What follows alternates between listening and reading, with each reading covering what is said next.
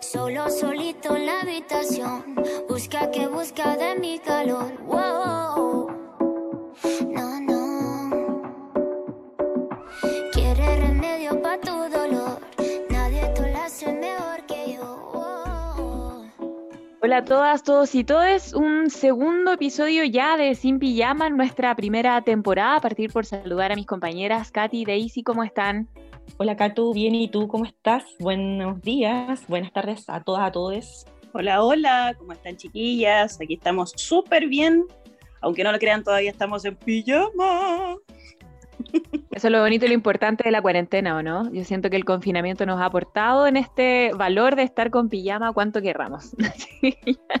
Oigan, bueno, eh, este capítulo la verdad es que a mí me gusta mucho porque justamente toca eh, este tema que me parece fundamental, que tiene relación con cómo manejar nuestra sexualidad en encierro y lo difícil, por supuesto, que ha sido para muchas y muchos llevarlo porque ha sido además una etapa súper nueva la que nos enfrentamos de un día para otro. Tampoco teníamos la expectativa de, ¿cierto?, entrar en este tema ni quizá la motivación, sino que nos vimos enfrentados y tuvimos que básicamente adaptarnos. Entonces, hoy día nos acompaña una tremenda matrona feminista, magíster en salud pública, diplomada en salud sexual reproductiva y terapia de pareja también. Ella es Macarena Utreras Ley. ¿Cómo estás, Maca? Hola chicas, ¿cómo están? Oye, un gusto estar con ustedes hoy día, acompañarlas y poder retroalimentarlas también un poquito de lo que nos ha pasado con la sexualidad en esta pandemia.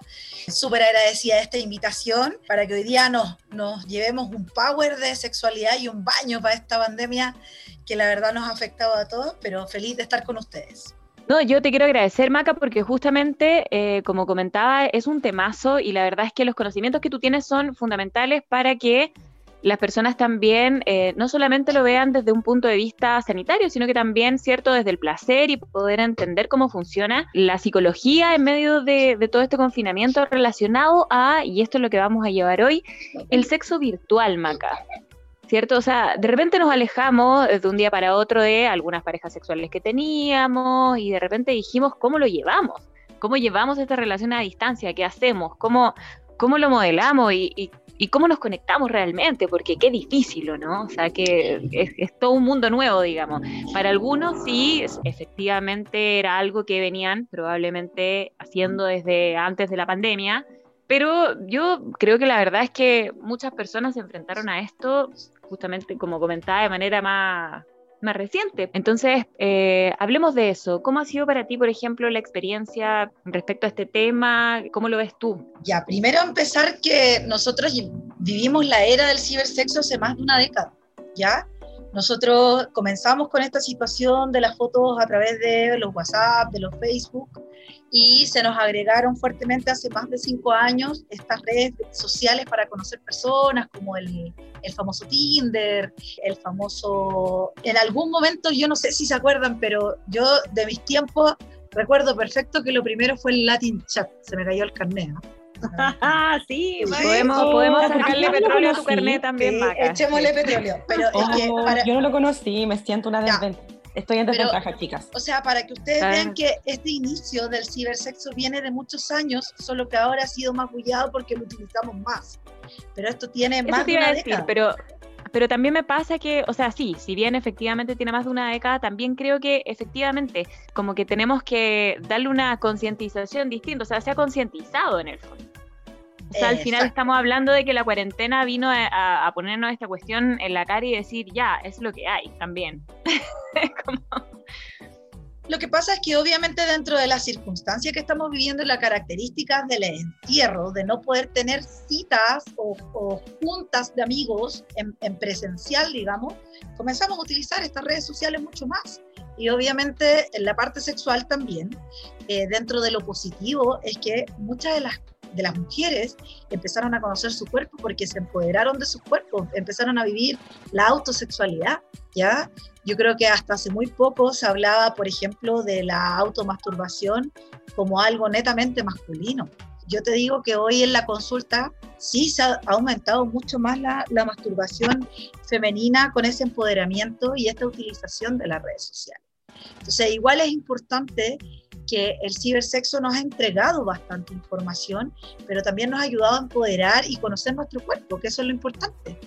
¿Ya? Eh, cosas negativas, sí, eh, tenemos mal uso, pero como tenemos mal uso en todos los temas, ya tenemos un porcentaje importante de fotos que se filtran y que también nos aumentaron mucho los casos de pedofilia, ¿ya? Que eso también entra parte de nuestro cibersexo, digamos. Y los desnudos, los desnudos, ustedes saben que yo no sé si se han metido a las redes sociales o al internet, pero tenemos eh, gente que vende fotos, páginas de fotos desnudas que finalmente te hacen como un pack promocional para que tú te puedas masturbar con esa cantidad de fotos. Entonces, ha sido un impacto bastante fuerte. En otros países como España esto se viene haciendo mucho más. Nosotros, ustedes saben que somos un país más cartucho. Entonces, ahora como que se ha bullado mucho, pero a nivel mundial, mm. Francia y España. Maca, de hecho, el tema, por ejemplo, de la seguridad, es paréntesis, pero a, mí por lo menos me pasa, yo me imagino que cada una tiene efectivamente su postura respecto a eso. Más allá de lo cartucho, que por lo menos no, no, me ocurre, digamos, eso, no, tengo ese, por suerte ese conservadurismo arraigado. Sí, por ejemplo, me pasa el tema de la seguridad, o sea, a mí me, pasa incluso con las redes sociales, ni siquiera pensando en sexo, de, evitar a veces subir ciertas fotos porque, claro, se les puede dar mal uso y como mujer además me siento en riesgo y como mujer me siento desprotegida y sé que la justicia no me va a proteger.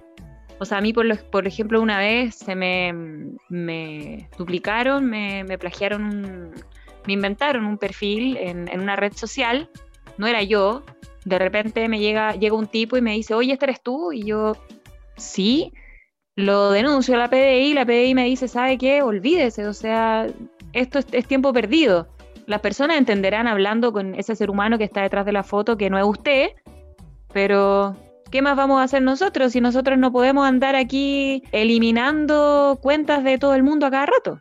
¿Cachai? Oye, eso que dices tú, a mí me, recuerda mucho a esto de a veces estos grupos que se generan de WhatsApp, de como, no sé, como También. Eh, comunidades, ¿cierto? De hombres o jaurías, ¿cierto? En donde tienen, se mandan fotos, imágenes de amigas, de compañeras desnudas, sin saber que ellas son parte de este mal uso, ¿cierto?, de estas imágenes. Y pienso que ahí es muy relevante lo que decía Macarena, ¿no?, a propósito de darle un buen uso y como que sea con consentimiento de una misma en que estas imágenes se ocupen o que tú quieras recibir imágenes de otras personas, que muchas veces también es violento, que te manden, no sé, por redes sociales, por Instagram o por Facebook, ¿cierto? Te manden imágenes desnudas, no sé, o alguien te mande la foto de su pene, ¿cachai? Entonces, sin el consentimiento es muy violento. Yo creo que eso también hay que verle cuál es la motivación que hay de ambas partes de estar de acuerdo, de acuerdo, ¿cierto? En poder darle uso a imágenes o a escribir frases. Yo creo que ahí es importante quizás cómo lo están gestionando ahora, yo no sé cómo lo estarán haciendo las chicas de Fundación Margen, que son las trabajadoras sexuales, que en contexto de pandemia, en contexto de confinamiento, las trabajadoras sexuales no pudieron salir a, a las calles o a trabajar. ¿Cómo se reinventaron ellas también a propósito del uso del sexo por Internet? Vamos a hablar con ella justamente, Katy. Creo que vamos, vamos a, a comunicarnos con las compañeras. Bueno, eso que dice la Katy tiene un nombre, el sexting, ¿ya? Y eh, eh, podemos hacer un paralelo entre lo que es el sexting y el cibersexo, que en, teoría el, el, sexting engloba y enmarca eh, los mensajes eróticos y las fotos desnudas o con connotación sexual y el cibersexo es tener prácticas de grabaciones de videos en vivo en, en el resto de las páginas. Entonces, sí, nos han afectado en forma negativa tremendo porque eh, además tenemos una imagen de, la corporalidad femenina tremendamente, abruptamente erótica. Porque, a ver, si tú, tú vas a los porcentajes, el hombre hoy en día tiene mayor porcentaje que con fotos y con fantasías sexuales se erotiza mucho más. Entonces, esta, esta práctica del sexting a ellos les sirve mucho eh, como una situación de relajo, algo que viven en el día a día. Nosotras las mujeres, como tenemos un porcentaje mucho menor y trabajamos mucho más asociado a los sentimientos, a los vínculos, nos disminuyen esos porcentajes, pero también lo hacemos, lo hemos empezado a hacer, porque hemos figurado esta, esta situación de las relaciones de distinta manera también, pero eso va a ir, ha ido cambiando con el tiempo. La pandemia vino a modificar toda esta toda esta posición de, conservadora de que la mujer siempre es aquella que mezcla el sentimiento con el sexo. Yo creo que la pandemia vino a modificar un poco y a liberar un poco más ese, ese tabú, esa, esa relación intrínseca que significa mujer igual sentimiento igual sexo. Porque eh, también nos, nos invita a reflexionar sobre cómo también nosotras, la sociedad, nos ha hecho mirar esta esfera desde ese punto de vista. Porque el hombre es como ya, más animalito, sí, yo me masturbo, veo una foto, y la mujer eh, no lo puede hacer, ¿me entiendes? Entonces como que estamos un poco normados y la pandemia también vino como a abrirnos un espacio en donde nosotros no estábamos acostumbrados, que es también a caer en este juego de la imaginería, de, poder em, estimularse con otro tipo de, sensaciones a través de mensaje de texto, a través de videollamada, obviamente en un contexto respetuoso, pero sí que, que, se da, o sea, no solamente la parte masculina, a eso me refiero. Oye, no debemos olvidar el aumento del acoso sexual también. ¿no? El acoso sexual en redes eh, se ha utilizado bastante. Ustedes saben que en algún momento tuvimos un porcentaje bastante elevado en Chile y durante la pandemia eh, hemos tenido mayor reportes en, el nivel salud de acoso, que se confunde mucho con el acoso laboral. Ojo, ojo, no es lo mismo. ¿Ya? El acoso sexual es uno, el acoso laboral es otro. ¿Qué ocurre dentro del trabajo? Sí, perfecto. Lo otro importante es que sí, se nos abrió un mercado que nosotros desconocíamos y que efectivamente está muy al alcance de nosotros, porque si ustedes se meten a las páginas y hacen, primero nosotros las páginas triple X, 4X, 100X, le digo yo a, a los estudiantes, están abiertas a todo el mundo, están normadas, ¿ya? No sé, pues, por ejemplo, tú para acceder a la plataforma el Netflix, tú pagas.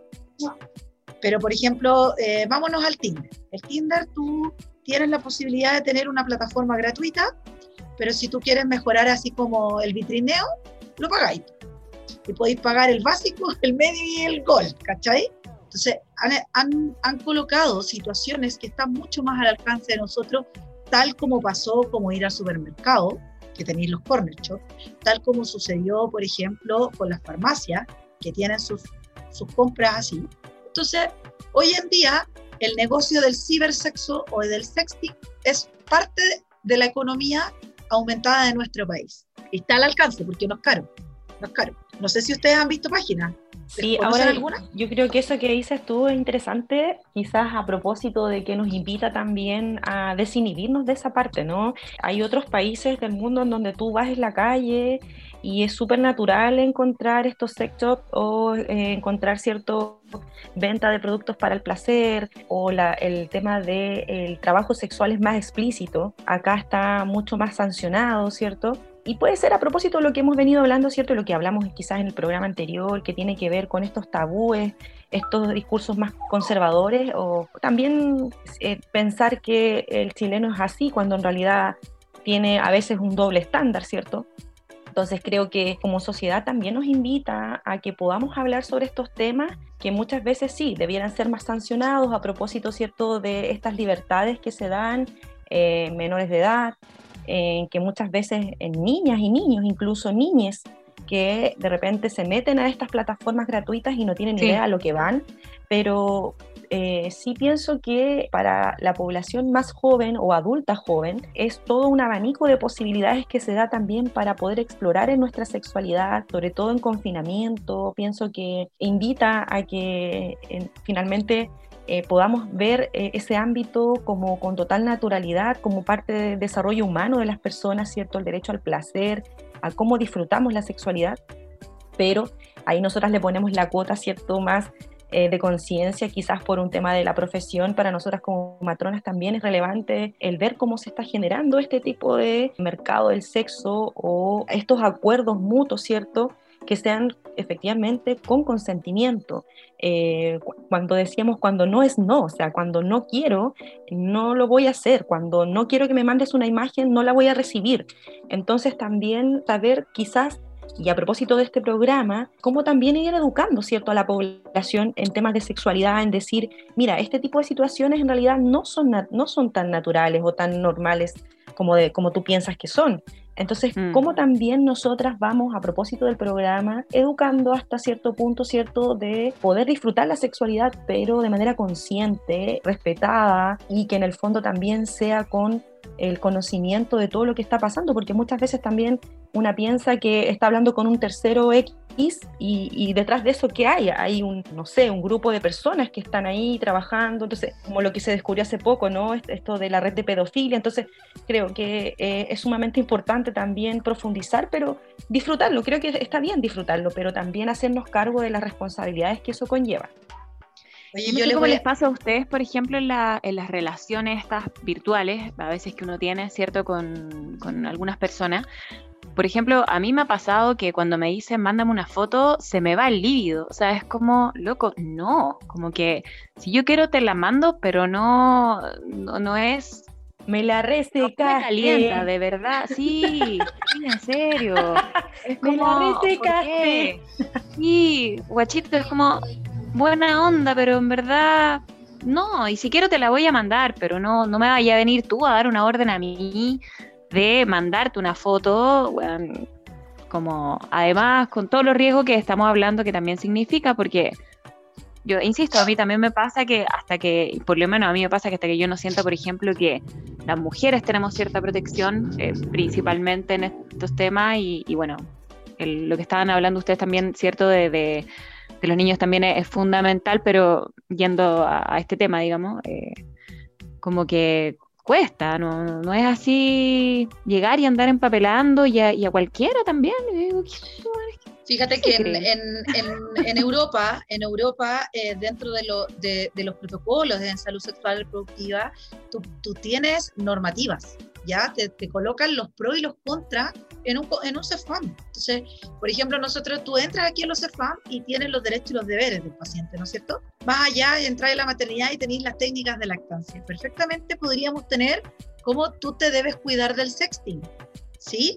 Porque como dice Claro. la Catu, efectivamente un gallo llega y te dice, oye, mándame una foto, y es súper divertido porque le ya, confiáis, le mandáis una foto así, ah, le dais uno, un- una cerrada de ojos, te sacáis una foto y se la mandáis, y cuál es la respuesta efectiva, rápida, por supuesto, oye, ¿y puede ser con menos ropa? O sea, ¿qué onda?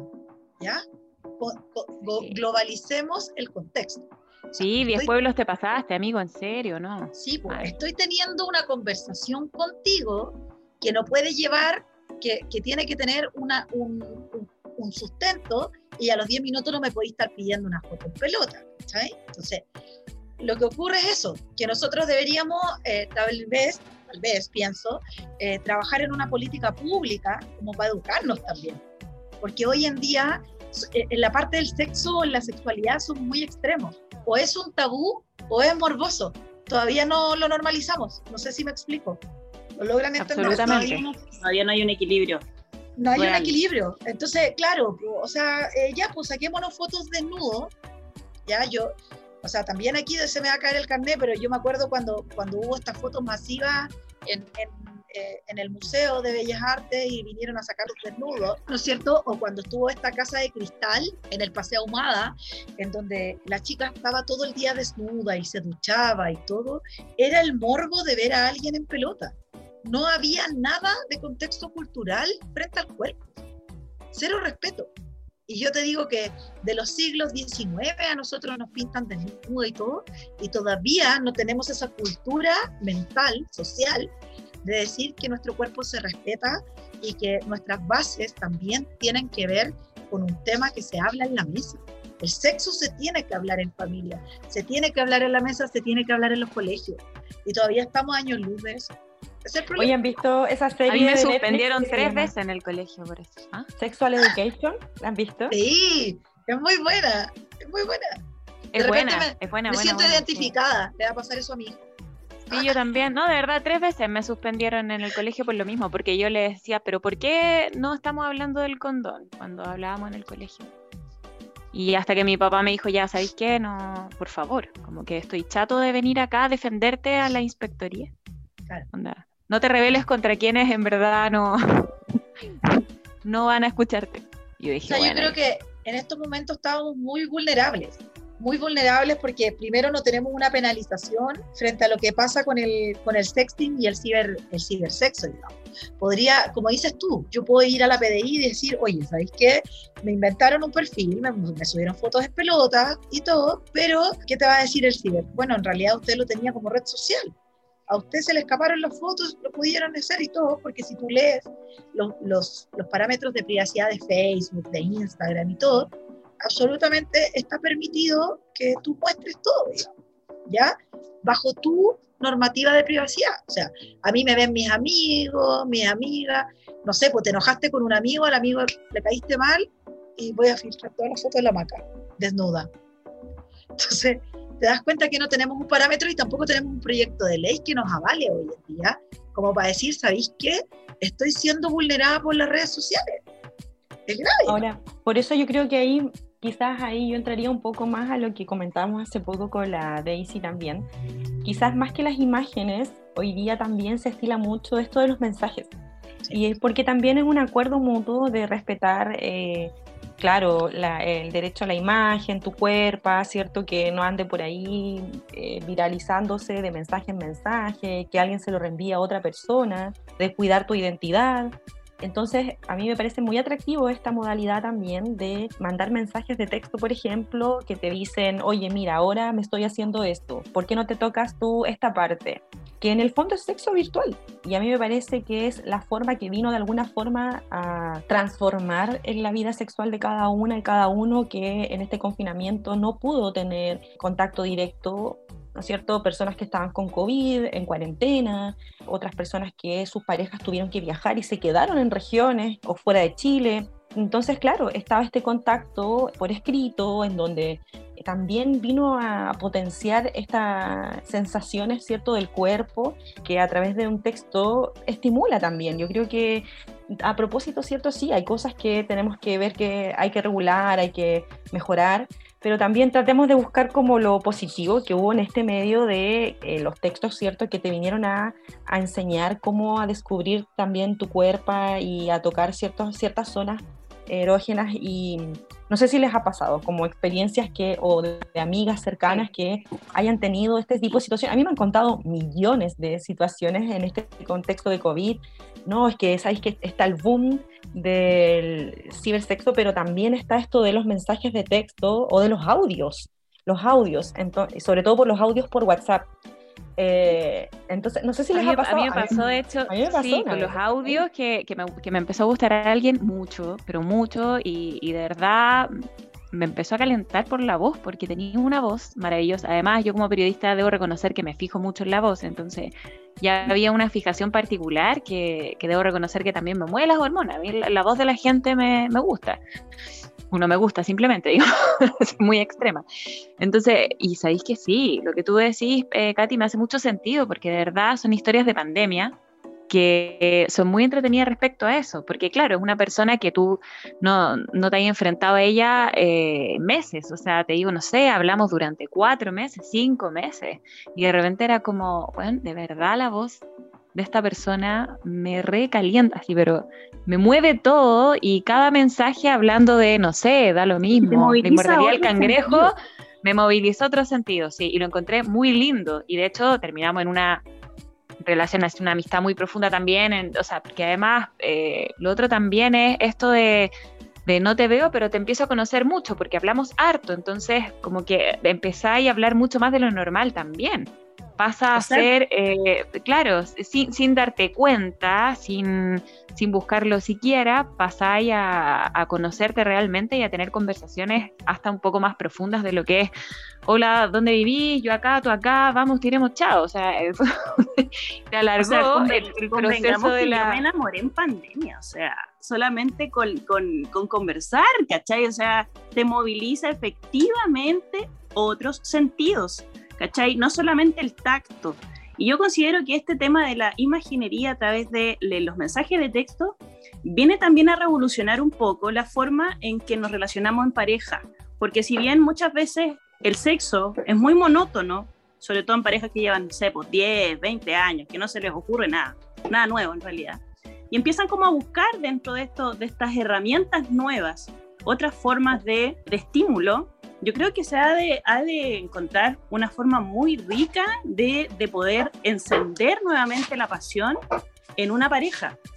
Y en alguien que también se viene conociendo, esto también se da y se da de una manera muy rica, porque hay un, bueno, respeto mutuo en realidad. Bueno, no siempre uno se llega a enamorar como yo me la Ah. Pero sí. pero sí. Oye, pero ahí uno se da cuenta de lo importante que es la comunicación, finalmente. Exacto, exacto. Absolutamente. es, todo. Es un tipo de comunicación justamente que incluye, o sea, es un tipo de comunicación sexual. Creo que esa es la revolución también bonita. Una comunicación corporal. Sí, totalmente. Sí. Daisy, pero cuéntanos por favor el final de esta historia, porque yo... Sí, Daisy, cuéntanos. ¿Cómo te pueden hacer sentir a través de palabras? No, no, nunca entendí eso, o sea, la magia, ¿dónde está? ¿Dónde está? ¿Cuál fue el mensaje clave, Daisy? Yo quiero saberlo. ¿Cuál fue el mensaje clave? Ese mensaje que tú dijiste, acá yo ya me quedo. Yo yo creo que el mensaje, mira, lo que pasa es que, a ver, las ganas se van acumulando, las ganas de, de tocar a esa persona, tú te la vas imaginando, ¿cachai? Te la vas imaginando, se va acumulando el deseo, se va acumulando las ganas de abrazar, se van acumulando las ganas de besar. Y yo creo que eso te va estimulando de, em, eh, va estimulando otras sensaciones en tu cuerpo que más adelante generan una explosión. Obviamente yo me junté con esta persona, fue maravilloso, fue magnífico, fue mágico, pero eh, también... mágica. Pero igual esa sensación me encantaría que la pudiesen vivir, vivir otras personas porque es realmente maravilloso, o sea, sentir sin que alguien te toque, yo creo que es maravilloso.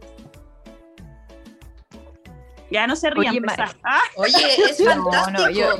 yo, solo quiero decir que el, romanticismo sano, sano, como lo estamos hablando acá, me parece muy lindo en estos tiempos. Hay que tener una cuota de el cariño y, esta, sanidad. Oye, Maca, sí. Dígame. Yo creo que. Preguntar también en calidad de terapeuta, como si tú has visto este tipo de casos, como el que cuenta Daisy también y eh, cómo nos ha favorecido justamente la pandemia a veces en estos casos.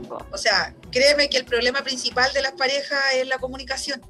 Y, con esta situación de los computadores, de los WhatsApp, de las redes, claro, pues hemos aprendido a comunicarnos de distinta manera, pero en cierta manera enriqueciendo ese periodo del no tope o del no toque.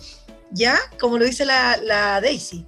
Y efectivamente hemos ah, eh, aprendido a valorar también eh, este tiempo, yo no, sé si les, les pasó antes, pero este tiempo de la conquista, de cómo estás, cómo amaneciste, sentirte linda una mañana con tan solo leer un mensaje o escuchar algo que te digan a primera hora, el día, digamos. Entonces, eso tú lo vas enmarcando y el cuerpo va desarrollando cierta cantidad de, ustedes saben que nosotros con esas cosas lideramos una cantidad de adrenalina y serotonina maravillosa. Entonces, claro, hemos, hemos mejorado nuestra efectividad y también, como lo decía la, la Daisy, hemos descubierto o hemos innovado en lo que son nuestros tipos de relaciones sexuales. Porque obviamente, claro, pues estuvimos encerrados, tuvimos horas pegados al computador el estrés era de otra manera también, o sea, también vivimos el estrés diferente, por lo tanto los porcentajes nos cambiaron pero maravillosamente. Y sí, pues efectivamente la comunicación lo es todo, chiquillas, todo, todo. Hoy las terapias eh, de pareja van muy relacionadas a la comunicación efectiva. Tú que eres periodista acá, tú creo que debís saberlo. De repente basta con la forma que tú dices las cosas y te cambia todo el contexto de lo que tú vas a entender. Absolutamente. Puedo sacar desde una cuña que golpea hasta no tener nada. Nada. Totalmente. Depende 100% de la pregunta y cómo lo haga. O sea, de hecho, por ejemplo, podemos, eh, bueno, en el programa este, sin pijamas y todo, podemos poner, no sé, poner un aviso así como, hoy Maca al desnudo, y te aseguro que van a decir algunos, hoy la Maca nos va a contar su vida, y otras van a decir, hoy la Maca va a estar en pelota hoy día en la noche, ¿cachai? ¿Me entiendes? Tal cual. tal cual. No importa, sí. La audiencia siempre tiene otra lectura, sí. Bueno, por eso, por eso, me parece importante también, y creo que esto es algo que eh, las cuatro lo, hemos vivido, pero lo importante que es también conocerse a una misma en lo que quiere. Porque, por ejemplo, lo que yo comentaba de, de Ponte tú, que, no sé, si me piden una foto, no me gusta, no me calienta, también ha sido un proceso de conocimiento personal. Yo podría quizá al principio haberme sentido un poco presionada y haber dicho, oye, pero Cata, yo, yo a mí misma, Cata, ¿qué te pasa? Es una fotito nomás, ¿para qué vaya a desplazar este compadre? ¿Cachai? Eh, ¿Para qué le vaya a hacer en el fondo el desprecio? Y de repente fue como, no, ¿sabes qué me molesta? Y me da lo mismo lo que pensé. No te la voy a mandar y te voy a cortar acá. No quiero esto. Qué importante es saber qué quiere una y qué no quiere para poder también comunicarse bien, no discutir y simplemente que la comunicación fluya, porque eso es fundamental. Entonces, por ahí creo que también se abre otra, otra discusión. Oye, la teoría del no que se las voy a contar eh, habla de también los respetos eh, de los tiempos. No quiero, no puedo, estoy cansada, ¿ya? Y eso también es, efectivo para nosotros en estas comunicaciones. El no es válido. Es sumamente válido. O sea, hoy día no lo quiero, pero no porque no tenga la libido, no, no quiero. Quiero, hoy día quiero comer, que es otro tipo de placer. Hoy quiero dormir, que es otro tipo de placer, y contextualicemos. Ahora, yo te digo, los parámetros sexuales que están en la literatura te dicen, oye, hay que pegarte, no sé, 60 em, polvos en el mes, o sea, dos veces al día. Pero no podís, ¿qué es lo que te revela esto? Oye, ¿dónde está ese concepto, por Dios? estamos todos bajo la media. Eh, o sea, es, es, uno al desayuno, uno al almuerzo y uno a la cena. Pero además porque hay que presionarse. Eso es lo otro que también me parece que está relacionado a la comunicación. La presión ah. social y los mitos que hay al respecto. O sea, cada uno tiene su sexualidad, su forma de llevarla, los ritmos se ven alterados por la calidad de vida que tenemos también, o sea, como sobre todo en confinamiento. Es que Katy, es un buen punto, Katy, porque de verdad es elitista, o sea, decir eh, tú deberías tener tres, eh, tres veces relaciones sexuales al día significan varias cosas. Lo primero es eh, una pareja que esté dispuesta todo el tiempo, o sea, ya la gente asume que eso pasa. Lo segundo, una mujer absolutamente, o hombre, entregado a los tiempos de, no sé, la vida, o sea, no tenéis derecho a cansarte, no tenéis derecho a comer, no tenéis... ¿Cómo moví el resto de las cosas? O sea, habría, tendríamos que tener además alguien que nos hiciera todo. O sea, me parece elitista, po. Elitista, completamente. Yo pienso que sería sí ideal tener esos horarios protegidos porque no solamente nuestros cuerpos no son pero, Pero hablo de la presión, hablo, hablo de que sí, no, absolutamente. O sea, estamos hablando del, sexo, del placer. Pero hablo de la presión, de, de repente, porque lo que pasa es que también es verdad que hay mucha frustración, po. Entonces, con todo este tipo de declaraciones, las personas de verdad se frustran y dicen, oye, pero yo no tengo sexo tres veces al día. Entonces yo estoy mal. Exacto. Entonces, ¿qué hago? Entonces, a eso voy con que me parece un discurso elitista porque no es, claro, no, no tiene un criterio de realidad que, que también se acorde en vez de hablarlo como con, bueno, opinión personal, pero creo que... Lo personal ya me dio depresión. no, pues, y la idea es que salgamos felices aquí de, disfrutar de los placeres de la, de la, vida sexual. Yo pienso que precisamente eh, Sí, pues es como, es una lucha de reivindicación también, de que tengamos el, tiempo para poder disfrutar de los cuerpos, eh, el derecho al placer, que no sea solamente los tiempos para trabajar, para producir en la economía, sino que también tengamos los tiempos para disfrutar del contacto físico o verbal o comunicarse, siento, entre, entre nosotras y nosotros y que de alguna forma eso también nos genere placer las relaciones humanas y que hoy día vemos que son de distintas maneras, ¿no? Como en la era cibernética, la era de las comunicaciones, por supuesto que esto iba a estar también en el centro del debate, en el centro de la mesa. Esto, mezclado en la era de las comunicaciones, esto que por supuesto tiene mucha importancia. Oye, y no olvidarnos que podemos hacerlo en todo rango de edad porque no hemos olvidado de nuestras climatéricas, de nuestras pacientes añosas, que ellas también tienen que vivir su cuerpo, su sexualidad, como se les dé la gana. Estamos en el 2021, Vamos, estamos en un siglo mega desarrollado y aún eh, no podemos eh, cortar la vara de, del conocimiento de nuestros cuerpos. Usted señora, usted señor que nos está escuchando, se horroriza con las cosas que dicen estas niñas. No, señora, usted también puede. Puede, señora, un vuelo tiene más de 65 años, usted puede seguir disfrutando de su sexualidad. Ese clítoris está vivo todavía, todavía. Y si no está vivo, revívalo. Bueno, Oye, no, si no que de está hecho el clítoris, el clítoris es el único órgano del cuerpo que nunca envejece. Exacto. Exacto.